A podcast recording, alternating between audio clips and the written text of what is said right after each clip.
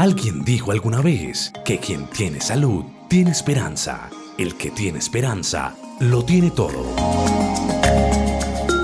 A partir de este momento, iniciamos La Salud en tu Hogar, el programa para conocer los mitos y las realidades de cada enfermedad en particular.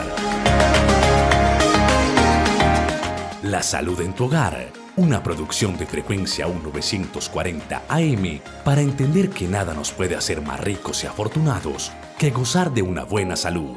Dirige y conduce el doctor Héctor Manrique. Comenzamos.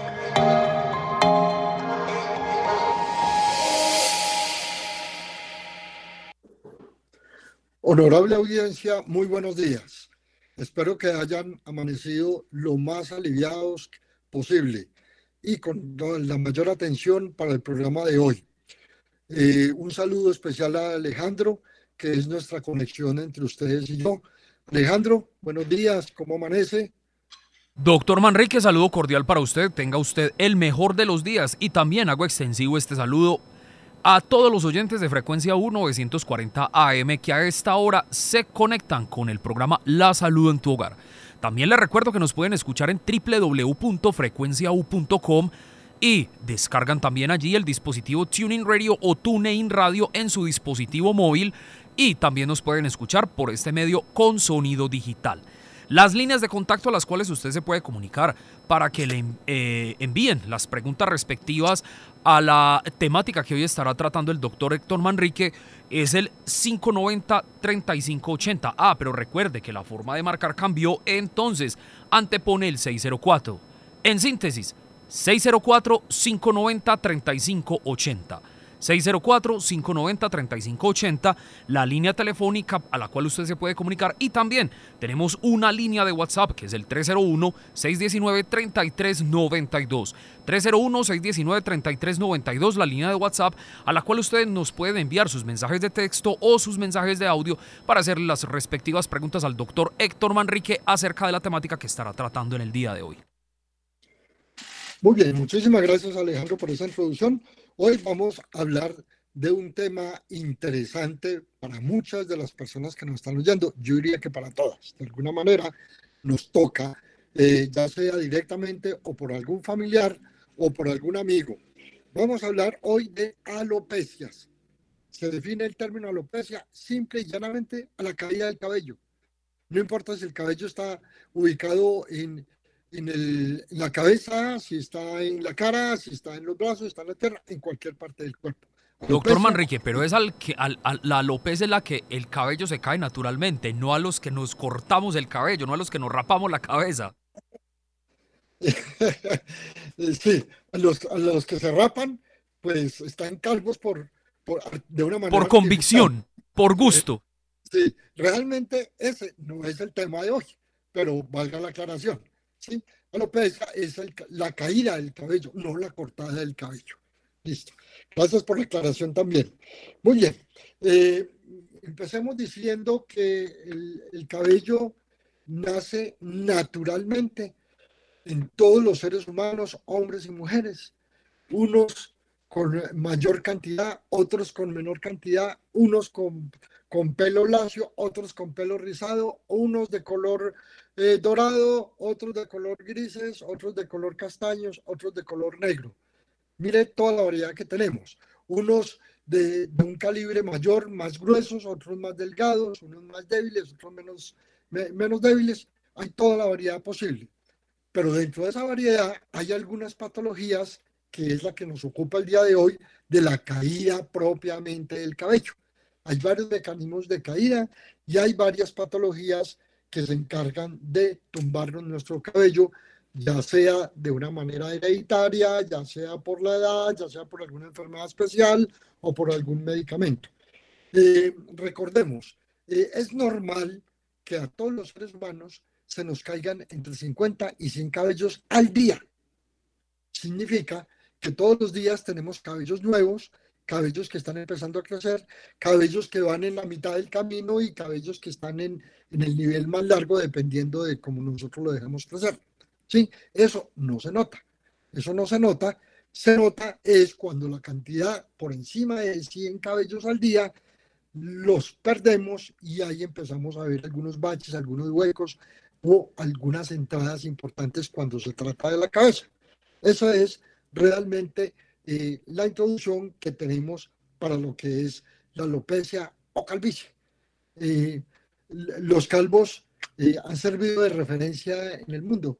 Cuando uno va al teatro, le dicen, vea, su puesto está adelantico de, de ese señor calvo que hay allá, y se lo señalan a uno. lo traigo a colación es porque hay algún escrito muy importante de un, de un escritor jocoso de Colombia que tiene, eh, tiene un, una introducción a un libro, más bien, el, más bien el cuento grande sobre los calvos en Colombia se lo recomiendo que es supremamente gracioso. Obviamente no se burlan de ningún calvo, porque al contrario, muchos de los calvos se sienten muy orgullosos de, de esa calvicie. Algunos de ellos asocian con un mayor eh, androísmo o un nivel de hormonas masculinas alto. Y respetado ese concepto, de todas maneras, eh, muchos se sienten supremamente bien con la calvicie. Muy bien, Ahora sí, entrando más en materia, entonces vamos a decir en general que la, calvicie puede ser parcial o puede ser global. Puede ser temporal en el tiempo o puede ser permanente. Cuando es permanente, después de que se pierden, no se recuperan los cabellos. En el caso de temporalidad, sí se pueden recuperar posteriormente. Eh, las causas más grandes, ahora les vamos a escribir una por una, entonces son la herencia, los cambios hormonales definitivamente tienen un papel muy importante. Algunas afecciones médicas, incluyendo algunos medicamentos que usamos en medicina y el envejecimiento. Cuando decimos envejecimiento nos estamos refiriendo a la edad. Eh, los síntomas pues simplemente son muy visibles, es la, pérdida de algún patrón de, la línea del cabello, puede haber eh, un patrón masculino, que es el que nosotros conocemos, con las entradas a nivel frontal, que es donde se empieza a, producir la calvicie generalmente en los hombres. Hay otro patrón que es más femenino, que es el que comienza en el centro de la, de la cabeza o en la coronilla que llamamos, ¿sí? O, o, o, en las líneas periféricas del implante del cabello. Ese sería como el patrón femenino. No quiere decir que una mujer no tenga un patrón masculino y no quiere decir que un hombre no pueda tener un patrón femenino de calvicie. Ambos, ambos se pueden presentar en cualquiera de los dos sexos. Eh, siguiendo con los síntomas, dependiendo de, la patología que se tenga asociada, puede haber escosor o prurito, rasquiña, como se dice, puede haber dolor, inclusive en el cuero cabelludo, puede haber algunas zonas de enrojecimiento o eritema, como llamamos los médicos, y puede haber alguna infección asociada, puede haber alguna descamación o puede haber eh, alguna secreción, eh, a veces maloliente o purulenta, dependiendo si estamos hablando de una infección a nivel de cuero cabelludo o de cualquiera otra de las partes del cuerpo donde tengamos cabello. En el patrón femenino, cuando es más de la coronilla que llamamos, lo llamamos eh, eh, fibrosis y fibrosis frontal cuando está más hacia la, al lado de la frente. Eh, hay calvas de todas las figuras geométricas, las más comunes de pronto son las que mencionamos ahora en las entradas y algunas que son eh, circulares o de forma irregular. ¿sí? Eh, entonces, eh, ya habíamos hablado de todos los otros síntomas asociados que se puede presentar. Alguna de estas pérdidas del cabello obedecen a un patrón circular que generalmente lo reconocemos con alopecia areata. ahora vamos a ver cuáles son las causas más importantes de la alopecia areata. Eh, puede haber algún aflojamiento repentino del cabello, eh, sobre todo después de algunas semanas o algunos meses que se pueda presentar algún choque físico, algún trauma físico o inclusive algún trauma de tipo emocional o mental. No se produce inmediatamente, casi siempre es eh, posterior, un tiempo después de que se presenta esta situación, inclusive cuando ya la persona empieza a recuperarse de su estado emocional, pueden empezar a, presentarse apenas los signos de la caída del cabello y producir una calvicie. Eh, también puede haber una, una, calvicie después de un adelgazamiento del pelo explicable o no explicable con alguna patología y como decimos, en estos casos generalmente es de tipo temporal. Pasa la situación desencadenante y el cabello vuelve a su estado natural con o sin apoyo médico, con o sin apoyo de algún medicamento en especial. Eh, habíamos eh, mencionado al principio entonces que la pérdida del cabello puede ser eh, total o parcial. Es decir, que se puede presentar en todas las zonas del cuerpo o solamente en el cuero cabelludo. ¿sí? Todo dependiendo de, de la causa. Eh, más adelante vamos a, hablar pues de algunas de las causas que son eh, generales y otras que son localizadas a nivel del cuero cabelludo. Cuando decimos cuero cabelludo nos referimos más a la cabeza, aunque todo el cuero cabelludo es toda la región del cuerpo que tiene cuero, que tiene piel y que también tiene, tiene vello o cabello. Em, la descamación se puede extender entonces ya sea en la cabeza propiamente dicha o puede ser en, cualquier parte del cuerpo. En, en, estos casos puede haber una patología que nosotros llamamos como tiña, que es una patología infecciosa y que puede estar localizada en cada una de las regiones del cuerpo o puede ser eh, generalizada. En estos casos encontramos una cabeza con cabellos eh, quebradizos, puede haber lo que habíamos mencionado antes, un enrojecimiento y una hinchazón a nivel de la piel. La piel se siente hinchada y a veces dolorosa la palpación y cuando la infección está muy avanzada puede haber lo que nosotros llamamos el exudado o simplemente la supuración puede haber salida de líquidos claros o puede salir eh, pus propiamente dicho, acompañado de mal olor. Eh, una de las causas más importantes de la alopecia es la herencia. Eh, y la herencia puede hacer caer el cabello en cualquier época de la vida, más hacia los años avanzados, más hacia la vejez. No quiere decir que nosotros perdamos el cabello por causa de la vejez. Los años por sí solos, solos, solos, no tumban el pelo de una manera considerable. Siempre tiene que estar asociado una causa de tipo genética, ya sea heredada de nuestros, de nuestros padres masculinos o de nuestras madres, o inclusive herencia desde los abuelos. Si, si no hay una herencia, muy seguramente nosotros vamos a llegar a la tercera edad, vamos a llegar a viejos y, y si tenemos una buena nutrición, que ahora vamos a tocar el tema también de la nutrición, probablemente nos vamos a la tumba con una buena cabellera, o es decir, sin ningún deterioro del cuero cabelludo. Eh, se denomina alopecia androgénica generalmente a la herencia que es de tipo hereditaria y que, como les decía hace unos momentos, se puede presentar más hacia los años mayores, hacia la época de la vejez. Eh, también hay otros cambios en el cuero cabelludo, unos cambios que ya habíamos mencionado también, cambios hormonales y afecciones médicas.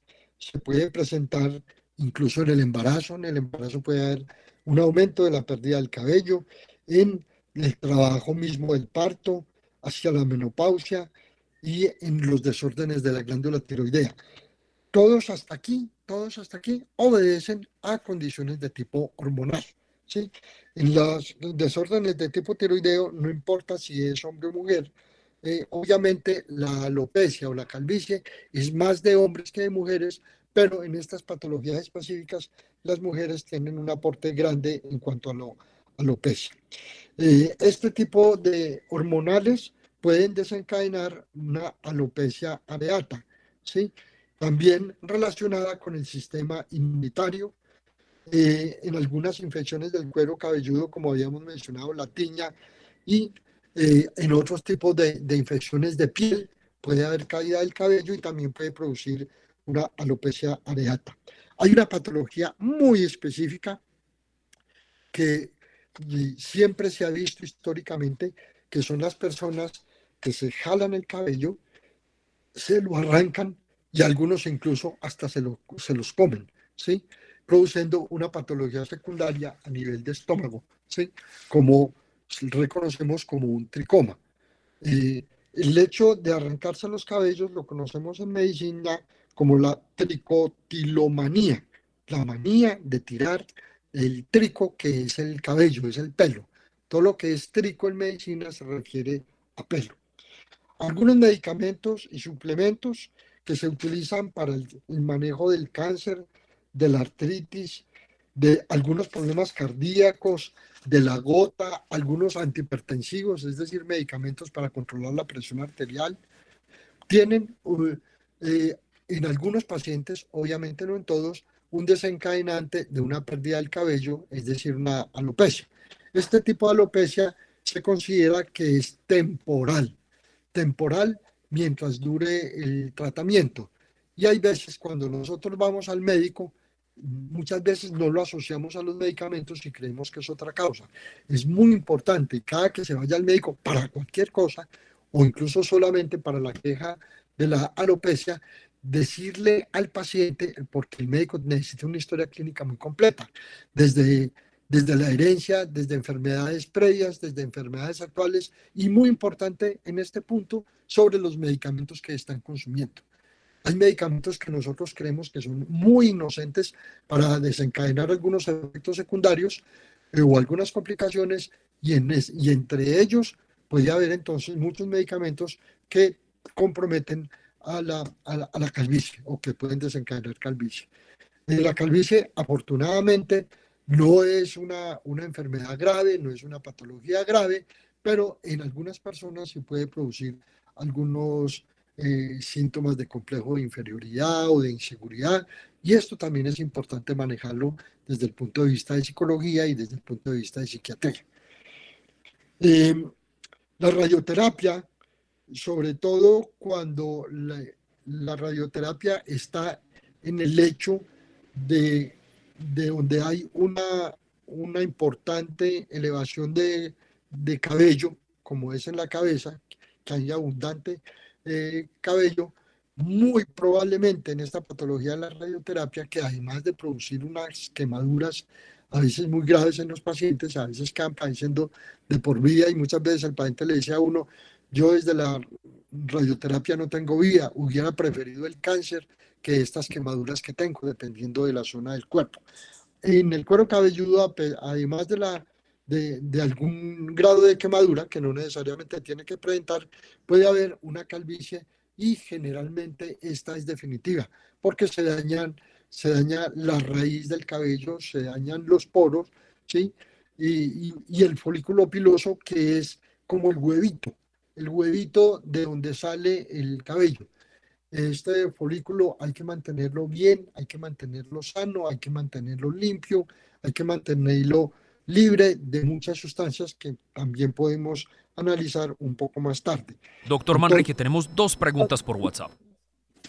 Bueno, adelante con las preguntas. La primera es, y esta es de un amigo, el señor Mario Jaramillo, instructor de gimnasio, nos pregunta, Doctor y a toda la mesa de trabajo, muy buenos días.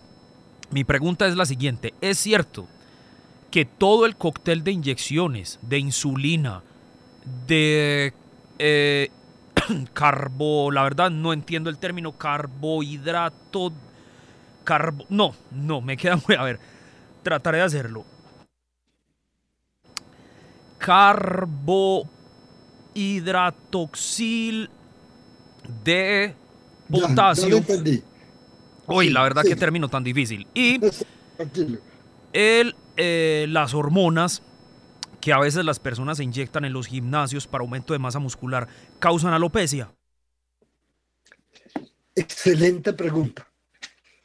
Eh, las, los medicamentos como tal, ya dijimos que al, solo algunas excepciones pueden producir calvicie.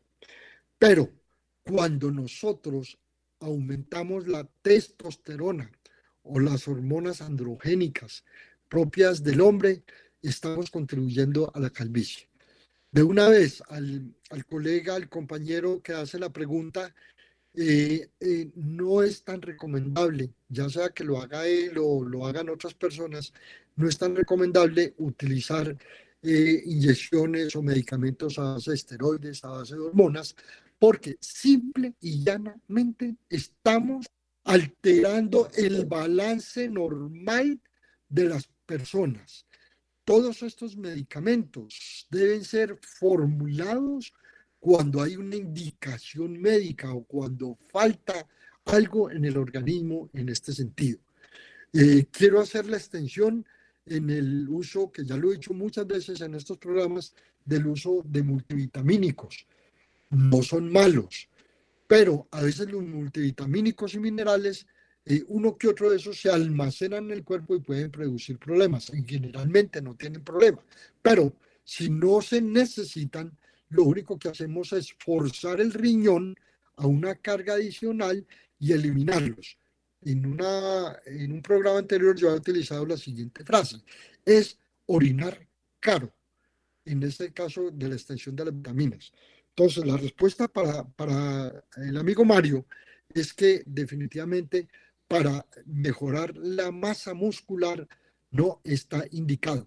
Recordemos que muchos de esos medicamentos, entre ellos eh, los, los esteroides, pueden producir desarreglos de tipo cardiovascular y poner a una persona de estas en un riesgo de un infarto o de un aumento de la presión arterial importante que más tarde puede producir complicaciones.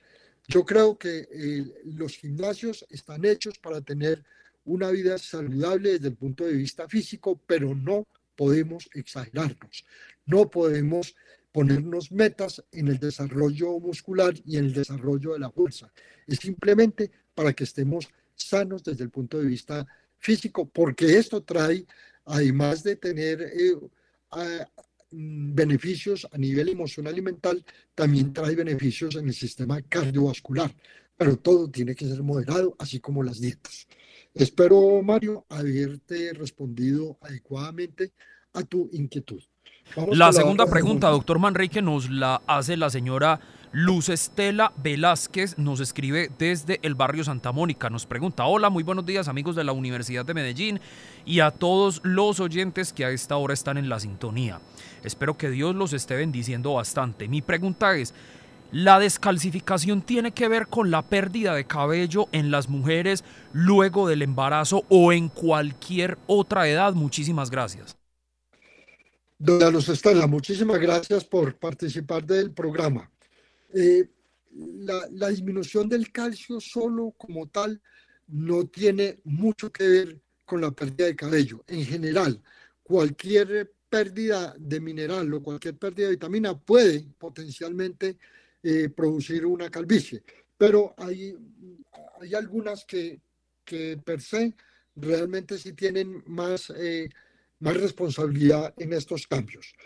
Eh, los cambios que se dan en el embarazo, lo habíamos dicho ahora, en el trabajo de parto, en el parto mismo, tienen que ver es con los desórdenes de tipo hormonal. A veces hay una disminución de los estrógenos y esto también ocurre en las edades avanzadas de las mujeres, sobre todo en la menopausia. Cuando hay, hay una disminución de los estrógenos, puede haber una, una calvicie también importante.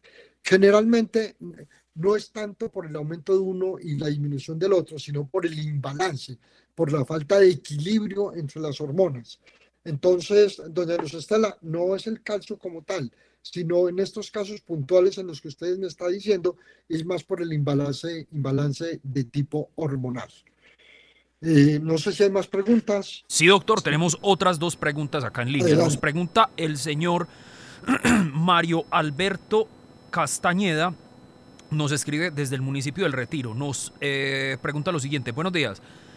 Eh, la falta de sueño y el estrés pueden causar alopecia parcial. Es decir, estoy pasando por una situación que me tiene un poco estresado y veo que ya tengo unos parches despoblados a los lados y en la parte de atrás de la cabeza. Muchísimas gracias. Eh, don Mario, muchas gracias por participar cualquier eh, manifestación de estrés en el cuerpo.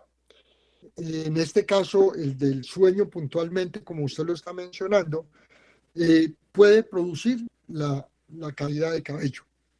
La falta de sueño como tal, no, pero la falta de sueño en este caso es, es por estrés.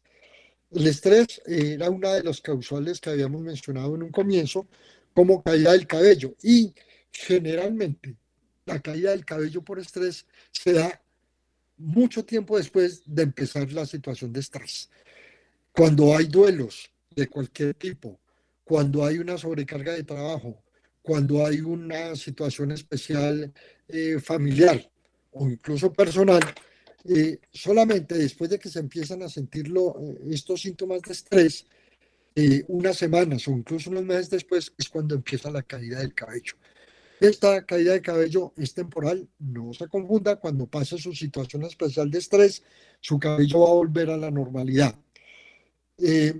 sí es bueno que si el estrés está molestando tanto su vida como parece ser, es bueno que acuda porque eh, hay apoyos psicológicos y, psiquiátricos e incluso algunas veces llegamos a necesitar algún medicamento de eh, sedación, sobre todo para conciliar el sueño nocturno. Y de paso le recuerdo que cuando uno tiene un sueño nocturno adecuado, el día siguiente es menos pesado, se rinde más y es de menos estrés eso se convierte en un círculo vicioso. Por estrés no se duerme y por no dormir, al otro día aumenta el estrés. Entonces hay que cerrar o cortar el, círculo vicioso. Entonces le recomiendo que pida una cita a su EPS al médico, que cualquier médico está en capacidad de ayudarle en este caso. No tiene que ser ningún médico especialista, no tiene que ser un neurólogo, no tiene que ser el mismo psiquiatra, puede ser un médico general quien te puede ayudar. Y esa es la, la respuesta para don Mario y no se confunda que su cabello va a volver a su situación normal de como lo tenía antes. Doctor Manrique, esta es grave. Nos pregunta, eh, eh, bueno, la oyente nos dice que se reserva su nombre, nos dice lo siguiente, buenos días. Es que mi niña mayor tiene siete añitos y tiene una plaga de piojos muy fuerte que no he podido atacar y veo que se le está cayendo el cabello con gran abundancia. Pregunto, ¿la plaga de piojos tiene que ver? Muchas gracias. Eh, los piojos como tal no, no figuran como un desencadenante de la pérdida de cabello, pero cuando hay piojos, y sobre todo en grandes cantidades, hay un deterioro de la piel. Ustedes ven, y yo he visto, eh, que hay una escamación, es decir, sale como una especie de caspa. Esta caspa es que las capas más superficiales de la piel se van dañando. Y es normal que a uno se le vayan dañando las capas más superficiales y con el tiempo caigan. A veces lo ve uno en la peinilla o en el cepillo, a veces no se ve cuando tenemos una buena salud de cuero cabelludo. Pero el hecho de que no se vea no quiere decir que no exista. ¿sí? Eh, pero cuando es tan abundante, y estamos forzando a las capas de piel que todavía no están de caer a que se caigan precozmente. Entonces esto produce un daño en la superficie de la piel y como el folículo piloso, el huevito que produce el pelo, está muy pegado a la parte externa de la piel, también se daña. Entonces no es por el piojo propiamente dicho, sino por el daño que el piojo le está produciendo a la piel. ¿sí? No es las causas más, más comunes de la pérdida de cabello. ¿Qué tiene que hacer en este caso? Como esta niña muy seguramente algún, algún cabello le está cayendo y hay otro que está en la fila para que se caiga, ese cabello que está en la fila para que se caiga, hay que manejarlo muy suave, no hay que tirarlo, no hay que hacerle con una peinilla muy, muy fuerte para que muchas veces el cabello quede en la peinilla o en el cepillo. Hay que hacerle un lavado de cabello completamente suave, evitando los tirones y las jaladas fuertes del cabello para evitar que el cabello que está en fila de caerse no se caiga precozmente. Y esa es una, una forma simple de manejar la caída del cabello en el caso de las infecciones. Doctor Manrique, la oyente nos extiende acá un poco la pregunta y dice, ¿os podrá hacer alguno de los productos que he comprado, no puedo decir la marca, para combatir los piojos, lo que le está causando la caída del cabello, pues veo que hay mucha descamación en su cuero cabelludo. Bueno, las dos cosas, como decimos eh, cuando somos estudiantes, todas las anteriores. Todas las anteriores se refiere a que todas las sustancias que pongamos en el cabello potencialmente pueden producir caída de cabello. Estoy hablando de colorantes, estoy hablando de, vinagres, estoy eh, hablando de medicamentos, en este caso para, para piojos. Todo lo que afecte la piel, diferente a un jabón suave, diferente a un champú muy suave, porque incluso hay muchos champús y jabones que también contribuyen a la caída del cabello. En el caso de, la señora que nos pregunta, eh, no solamente eh, el daño de la piel por, por los piojos, eh, por el, aumento de la escamación, sino por las sustancias potencialmente pueden contribuir a la caída del cabello. Entonces, su inquietud es cierta.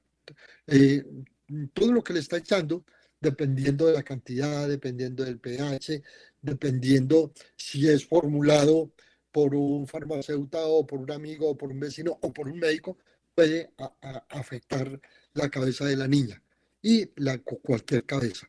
Puede haber una persona con unos cabellos muy fuertes, con un folículo piloso muy abundante y muy bueno, pero a veces, eh, sobre todo, como decía ahora, con los colorantes y algunos ácidos que le echan a la cabeza, entre ellos muchos champús, que a veces son costosos, nos pueden producir una caída del cabello. Entonces, eh, invitamos a la señora que, que, nos acaba de hacer la pregunta para que lleve la niña al médico. No es ninguna deshonra tener piojos. Yo creo que los piojos son de todos los estratos sociales. Eh, probablemente se ve más en, en, las, en los sitios de hacinamiento, como son algunas casas donde en muchas alcobas habitan muchas personas, o en las guarderías, o en las escuelas, o en los colegios, e incluso en las universidades. Nosotros encontramos jóvenes con, con piojos en las universidades, entonces no es ninguna deshonra, ni es una falta de higiene, a veces de pronto un poquito sí, pero generalmente no, eh, y se alojan mucho y cuando los cabellos son muy abundantes, cuando son muy largos es cuando más piojos hay. Cuando uno tiene el cabello corto, generalmente al piojo no le gusta y el piojo no se amaña y más bien viaja, vuela como por los aires a, buscar otra cabeza. No sé si hay más preguntas y si no podemos continuar. Sí, doctor Manrique, nos pregunta el señor Fabio, eh, Fabio Restrepo desde eh, el barrio San Javier. Nos pregunta, muy buenos días, saludo cordial para ustedes. Eh, fui al médico y me diagnosticó caspa por un hongo que no sé pronunciarle el nombre, nos dice acá el oyente. Y hay mucha descamación en mi cuero cabelludo. Me enviaron un producto para combatir este hongo, pero lo que estoy notando es que desde que uso el producto ha aumentado mi pérdida de cabello, pero antes de empezar a usarlo ya estaba empezando a perder cabello. Entonces, como acaba de decir el doctor Manrique, son todas las anteriores, la caspa, el hongo y el producto. Muchas gracias. Sí, don Fabio. Eh, el hongo solo, solito, solito, produce una caída del cabello. A veces los productos eh, tienen también esa connotación, ya lo habíamos mencionado en la pregunta anterior, pero eh, hay que mirar el, número de veces que se está usando, usando el, el antifúngico, que es como se llama los medicamentos contra el hongo, eh, hay, que mirar la, la, cantidad y la frecuencia, porque a pesar de que son muy buenos, cuando se abusa del medicamento, también produce una irritación de la piel sumada a la, a la del hongo. Cualquier inflamación, como reacción a algún, alguna infección o algún medicamento, contribuye a la caída del cabello. Pero no se preocupe. Eh, lo más importante, yo le hago la pregunta al aire y usted mismo se la va a contestar. Si usted ve que ha disminuido la, la escamación, que ha disminuido la caspa y que ha disminuido de pronto eh, las zonas de irritación. Si esto está ocurriendo, no importa que todavía se esté cayendo un poco el cabello, porque cuando desaparece el hongo, en el 99.9% el, el cabello vuelve a reanudarse, vuelve y va a recuperar todo su cabello. Otra pregunta, doctor Manrique. Oiga, esta es de las buenas, esta es bien interesante. Saludo cordial. Todas son. Todas son interesantes, pero esta me gusta. Está muy interesante esta pregunta. Saludo cordial. Mi abuelo, mi padre, mis hermanos, mis tíos y yo sufrimos de alopecia. Pérdida total del cabello. Esto es algo genético. Muchísimas gracias. Sí, señor. es algo genético y, y, vayan consiguiendo pelucas a los que les guste, porque muy seguramente toda la generación va a ser calva. Eh, contra la genética no hay mucho, no hay mucho que hacer. Si que tenemos tiempo al final, hablamos de algún tratamiento eh, con algunos eh, medicamentos que pueden estimular el, nacimiento de cuero cabelludo e incluso con la cirugía, con los implantes de, cabello. Pero sí, la respuesta es sí, es, es genética. Eh, generalmente está ligado a un cromosoma que no vamos a mencionar aquí en este momento y, y eso es infalible. Eso es infalible. El que tiene esa transmisión genética, eh, más tarde o más temprano en la vida, va a ser un calvo. Así de simple. Pero, como les decía en un principio, para muchos es orgullo ser calvo, muchos disfrutan de la calvicie. Ah, sí, yo disfruto bastante. Usted no se imagina cuán práctico es. Sí, es, es, muy práctico. Yo, yo lo disfruto cuando recién vengo a la peluquería que necesito menos champú, necesito menos cepillo y salgo más rápido. champú sí. porque antes el cuero cabelludo está muy expuesto a los elementos, entonces toca limpiarlo bastante con frecuencia para que no se irrite. Pero por ejemplo, para los que somos motociclistas, es una bendición no tenerse uno que peinar después de quitarse o ponerse el casco.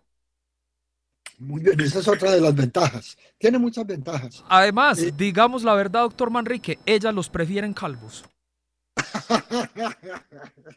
bueno, ahí sí, respecto a su concepto, pues nunca me lo han manifestado, pero sí lo he escuchado como, como rumor callejero. Vea, doctores, vea, esta otra pregunta. En serio, habían hecho unas preguntas impresionantes. Los, siempre las hacen, pero las de hoy son, eh, han sido preguntas muy, muy, muy interesantes.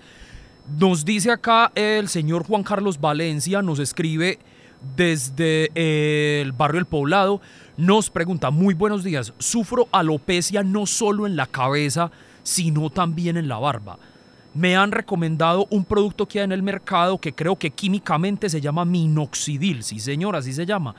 Este producto es bueno para la regeneración capilar en la barba y en la cabeza. Muchísimas gracias. Eh, este es uno de los medicamentos que a nivel mundial se utiliza para, eh, para el cuero cabelludo que está perdiéndose. Eh, yo procuro que cuando lo, mis pacientes lo usen o cuando alguien ha llegado a mí lo use, sea recetado por el médico porque estos medicamentos pueden producir algunos efectos secundarios también, desde el punto de vista cardiovascular, en fin, entonces hay que tener control. Son buenos, a veces eh, son tan buenos que pueden producir vellos donde, en regiones donde normalmente no, no hay, como son en las orejas, en las mismas manos, en fin. Eh, pero en general sirve, pero la recomendación es de que sea formulado y controlado por, por los médicos. Y como decía en un principio, hay varios tipos de alopecia. Alopecia eh, que es regional o, o alopecia de tipo general hay personas que sufren la alopecia en todo, en todo, en todo el cuerpo. Eh, habíamos mencionado al principio del programa, sobre todo cuando están asociados a medicamentos o, a manejos de, radioterapia, que ahora de pronto podemos hacer un poquitico de énfasis en eso. Me adelanto entonces para parte del tratamiento y hablamos entonces del minoxidil. Doctor, pero espéreme un momentico, nos acaba de entrar una llamada por la línea número uno, la atendemos y continuamos, ¿le parece? Claro, claro. Muy buenos días por la línea número uno, ¿con quién hablamos? Muy buenos días, eh, señor Alejandro. Eh, doctor Marrique, ¿cómo han estado? Muy, bien, usted? Muy bien, afortunadamente. Adelante, cuéntanos cuál es su pregunta. La pregunta es, eh, ¿por qué sucede que, que los que sufrimos de alopecia eh, en la cabeza se pierden los cabellos? ¿Y por qué en otras zonas del cuerpo generales abunda más el cabello? Esa es una. Y la otra, ¿por qué ¿Qué sucede en la estructura capilar? ¿Por qué aparecen las canas? Si es hereditaria o es una descompensación mineral o orgánica. Esa es mi pregunta, doctor, y muchas gracias. Feliz día.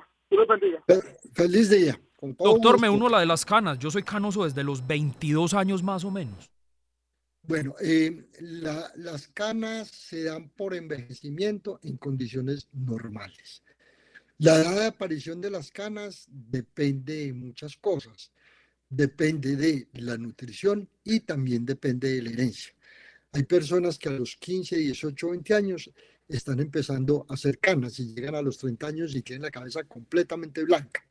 Esta, eh, eh, este encanecimiento definitivamente es de tipo eh, genético. ¿sí? El, em, el, encanecimiento en personas mayores ya es por, por, pérdida de, por pérdida de sustancia de melanina que hace, hace la coloración del cabello, pero en los casos puntuales en que estaba mencionando ocurre por herencia. Eh, habíamos dicho que eh, la pérdida del cabello puede ser localizada o puede ser generalizada. Es la, la pregunta para, para, esta persona que hace eh, el comentario. Y, y, hay muchas personas que simplemente tienen una calvicie en una sola zona del cuerpo y ya miraríamos pues cuál es la causa, pero en el resto del cuerpo no. Ocurre con frecuencia en, en las infecciones. En la alopecia de tipo areata, por tensión, en fin, generalmente es más de, la cabeza, del cuero cabelludo de la cabeza que en otras regiones. Pero puede haber algunas patologías, sobre todo en las intoxicaciones por medicamentos, en que la alopecia, la pérdida de cabello es general, es en todo el cuerpo. No tiene ninguna relevancia en algunas patologías de que sea en una sola zona o que sea en todo el cuerpo. Lo importante es llegar a un diagnóstico y saber que si, si ese diagnóstico puede tener potencialmente algún tratamiento eficaz, sí o no. Tenemos otra pregunta a través de WhatsApp, doctor Manrique. Nos pregunta la señora Andrea Zapata. Saludo cordial. Eh, estuve en tratamiento para el cáncer. Gran parte del cabello de mi cabeza eh, se cayó, pero lo he recuperado paulatinamente con tratamientos, con el producto que mencionaron hace un rato, pero no he podido recuperar mis cejas, así esté usando el minoxidil. Pregunto, ¿hay alguna forma de yo volver a recuperar el vello eh, de mis cejas? Muchísimas gracias. doña Andrea, eh, hay que mirar, y en este caso pues es algo más avanzado, que le iba a decir al final, eh, a veces eh, en algunas pérdidas de cabello es bueno mirar con microscopio un dermatólogo o un microbiólogo si además hay algún, algún daño específico en el poro o en el folículo piloso. Es probable, no sé dónde tendría usted el cáncer, pero es probable que haya habido un daño realmente mucho mayor. Aunque se dice que la pérdida del cabello, cuando es por, por medicamentos contra el cáncer, generalmente las personas se recuperan 100%. Doctor Manrique nos escribe que fue de cuello uterino. De cuello uterino, perfecto. Eh, hay, hay algunas personas, como en el caso suyo, que puede quedar algunas zonas del cuerpo sin ninguna eh, manifestación de recuperación pero vale la pena, eh, vale la pena que vaya donde un dermatólogo, porque el dermatólogo le puede hacer, a pesar de, de que le haga algún examen y que llegue a ser negativo, que es decir, que no tenga ninguna patología, eh, él le puede hacer alguna recomendación para las cejas. Mm, por ahora, mientras eso ocurre, pues lo que tienes que hacer es algo estético con, con pintura a nivel de ceja, en fin, que a veces también es contradictorio. A veces todos esos tintes, en fin, lo que hacen también es dañar el folículo piloso. Entonces, la explicación completa no, no la conozco, puede que no la llegue a ver la explicación completa, eh, pero eh, lo que nosotros siempre hemos dicho es que como son tóxicos, puede haber daño eh, que generalmente es temporal, pero puede haber daños en algunas zonas de tipo general y definitivo no me comprometo a que eso sea lo que esté pasando y por eso le recomiendo que le pegue una miradita el dermatólogo. No hay más preguntas por el momento, doctor Manrique.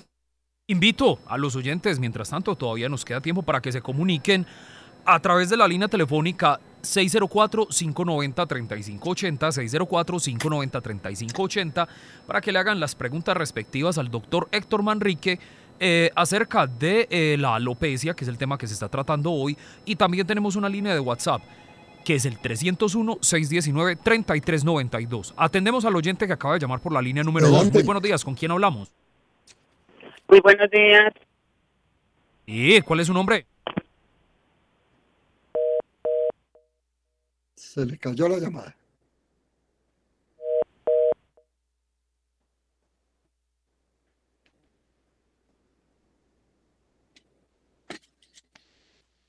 Adelante, doctor, y esperemos a que los oyentes se sigan comunicando. Listo, perfecto. Entonces, estábamos hablando de algunas, a ver que ya, ya me perdí. Habíamos, habíamos llegado como hasta la mitad nomás. Bueno, eh, estamos hablando entonces. Eh, doctor, qué pena, recuperamos la llamada. Muy buenos días, por la línea número 2, ¿con quién hablamos? Con Patiño. Señor Patiño, adelante, ¿cuál es su pregunta? Ah, bueno, vale. Quiero ser, eh, quiero pues comentar con el médico esto. ¿Qué hay de cierto que debido a comer huevos fritos, por ejemplo, cuando está uno joven, el chocolate, todas estas grasas, se cierran los canales hepáticos y debido a eso es que se produce, eh, con el tiempo se va, se va debilitando el cuero cabelludo y esto. Y, y también me llamó mucho la atención la señora que habló de la niña de los piojos, porque eh, a mí me dicen, o, o, yo por ejemplo estuve en una parte donde estaba plagado de piojos una familia y a mí no me pegó eso. Eh, yo no me afecté de eso, o sea, no, no, no, no, no me contaminé con esos piojos. Y, me, y según leí en una revista también, es que la temperatura de la, de, la cabeza hay, es, es, adecuada, hay unas adecuadas que son para, para el piojo. Eh, ¿Qué, ¿Qué, hay de cierto de eso? De todas maneras, escucharía aquí esas inquietudes, eh, resolver como esas inquietudes o aclarar esas inquietudes. Muchas gracias y feliz día y gracias por ese programa, me conoce temas tan buenos. Bueno, eh, en la primera pregunta con respecto a los huevos, y a los huevos fritos y al chocolate, no, no tienen una relación directa con el daño del folículo piloso. Recordemos, sí, que el exceso de grasa puede producir algunas enfermedades importantes, como contribuir a la, a la dislipidemia, a la hipertensión, y esto secundariamente pueden producir cambios a nivel de la circulación distal. Cuando hablo distal, estoy hablando en los puntos más extremos del cuerpo, como sería en la piel, y eh, en estos casos, al no haber una muy buena nutrición del folículo piloso, puede haber algunos daños de los capilares y algunos daños de la salida del cuero cabelludo. Entonces, no es la comida de los huevos, no es la comida de los chocolates, sino los daños que se producen por el exceso de grasas, en este sentido. Creo pues que eh, mm, le pueda contestar al señor Patiño su inquietud en ese caso. Con respecto a la temperatura de las cabezas, obviamente los piojos necesitan una temperatura adecuada para poder convivir. No quiero decir que en los polos o en las tierras altas no haya piojos, al contrario, vemos que en, estas zonas hay muchísimos piojos y es porque eh, los seres humanos, después de que dejamos de ser niños, sobre todo en la primera infancia, y les recuerdo que en la primera infancia, sobre todo el neonato, el recién nacido, tiene una temperatura mal regulada. Es decir, ellos se regulan con la temperatura del medio ambiente, es lo que ocurre con las aves. Si las aves eh, usted las toca en tierra caliente, son calientes, si las toca en tierra fría, ellas son, tienden a ser frías, son tibias también, pero tienden a ser frías. Lo mismo ocurre con los niños pequeños recién nacidos. Pero cuando ya crecemos, eh, adquirimos una característica que es la homeostasis de la temperatura. Tenemos, eh, la expresión, un termostato cerebral que regula la temperatura. No importa si estamos en la tierra de los esquimales o estamos en la tierra del juego, el cuerpo no debe tener mayores cambios de temperatura que oscilan entre 36.5, 37.2. Ese rango de temperatura nosotros lo tenemos eh, eh, aliviados, sanos, independientemente de la temperatura del cuerpo. Esa temperatura es la que es agradable para el piojo. Esa temperatura es donde él se resguarda de las inclemencias del clima. Cuando se meten dentro de los cabellos, esos están protegiéndose y están conservando una temperatura de una manera muy similar a la temperatura que se conserva a nivel de la piel de los seres humanos, en este caso, que somos los portadores de los piojos. Esa es como la respuesta a la temperatura y al cuento de los, de los huevos fritos y el chocolate. ¿Hay alguna otra pregunta? No, doctor, yo creo que ya por el contrario vamos finalizando. Bueno, a ver yo cómo les finalizo. Ya no sé cómo finalizar porque siempre me quedaron faltando cositas. De pronto, eh, hacer hincapié que hay algunas enfermedades que también eh, son propensas eh, a la caída del cuero cabelludo, como son la diabetes, como es el lupus y el estrés, que ya lo habíamos dicho. Muy importante, hay una demasiado importante que es la desnutrición. todavía se ve niños pequeños malnutridos que la mamá los está peinando y se queda con los cabellos, generalmente pierden el color. Y, muchos de estos eh, niños desnutridos no los ve como monitos, como con, con rizos de oro. Y resulta que él antes tenía el, el cabello castaño, oscuro, en fin, y por falta de nutrición van cambiando el color. Y a veces hay un síndrome que se llama el pelo en bandera, que son de, van, van teniendo diferentes tonos de, de, color como si estuvieran, como si hubieran ido a un salón de belleza y los hubieran pigmentado. Lo que sigue después es la caída del cabello. Hago énfasis es porque, aunque no lo creamos, todavía encontramos muchos niños de esta condición de, de desnutrición. Eh, entonces, eh, la prevención es, sí, cuando nosotros estamos notando que el cuero cabelludo está perdiendo el pelo, eh, evitar los peines fuertes, evitar las tracciones, eh, evitar ir a salones de belleza que de todas maneras nos están maltratando el cabello, ¿sí?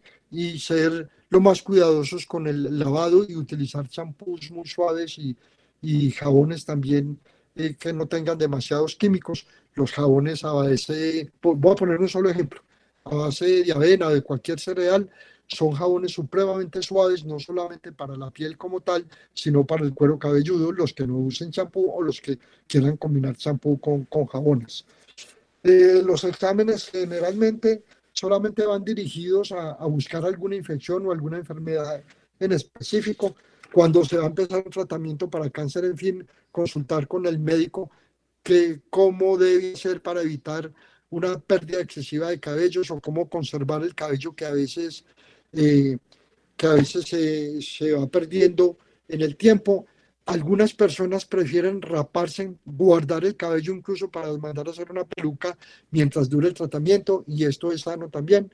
Los tratamientos médicos eh, para las personas que son recuperables del cabello, ya habíamos mencionado el nimoxidil, hay otros medicamentos muy similares a esto y, la, y el implante de cabello, que no es muy bueno, es tedioso, es doloroso y, nunca va a compensar toda la pérdida de cabello. Simplemente sacar cabello de una parte donde tengamos todavía y ponerlo en la parte donde ya se nos está cayendo. Disimula un poco, pero no es el tratamiento definitivo. No tengo nada en contra de esto, pero es bueno que la gente que vaya a acudir a un trasplante capilar eh, sepa qué le va a pasar con el tiempo. Entre otras cosas, eh, es de, de, tiempo, es costoso además, en fin, cada uno, dependiendo de la situación, va tomando las decisiones en ese sentido. Eh, hay que proteger el cabello como la piel del exceso de sol, del exceso de rayos ultravioleta, porque esto también nos puede dañar los folículos pilosos y obviamente el cabello volverlo más quebradizo. Quiero terminar aquí entonces eh, si de pronto hay alguna otra pregunta en el aire, la resolvemos. Y si no, les agradezco mucho la atención, les agradezco muchísimo su participación. Eh, de verdad estuvieron muy activos hoy, otras veces también, pero hoy estuvieron bastante estimulados. No esperé que hubiera tanta pregunta y ese es el objeto de este programa, resolverles las dudas en la medida de mi capacidad y si no, orientarlos para que tengan unas buenas respuestas a todas sus preguntas. Muchísimas gracias, síganse cuidando. Estamos eh, eh, obteniendo el cuarto pico de COVID, no está muy, eh, no es muy agresivo porque tenemos vacunas, pero también hay muertos todavía por COVID en este momento. que tengan un feliz día. Nuevamente, muchísimas gracias por la conexión al programa. Terminamos La Salud en tu Hogar, el programa para conocer los mitos y las realidades acerca de cada enfermedad en particular. La Salud en tu Hogar, una producción de frecuencia 1940 AM para entender que nada nos puede hacer más ricos y afortunados que gozar de una buena salud. Con la dirección y presentación del Dr. Héctor Manrique.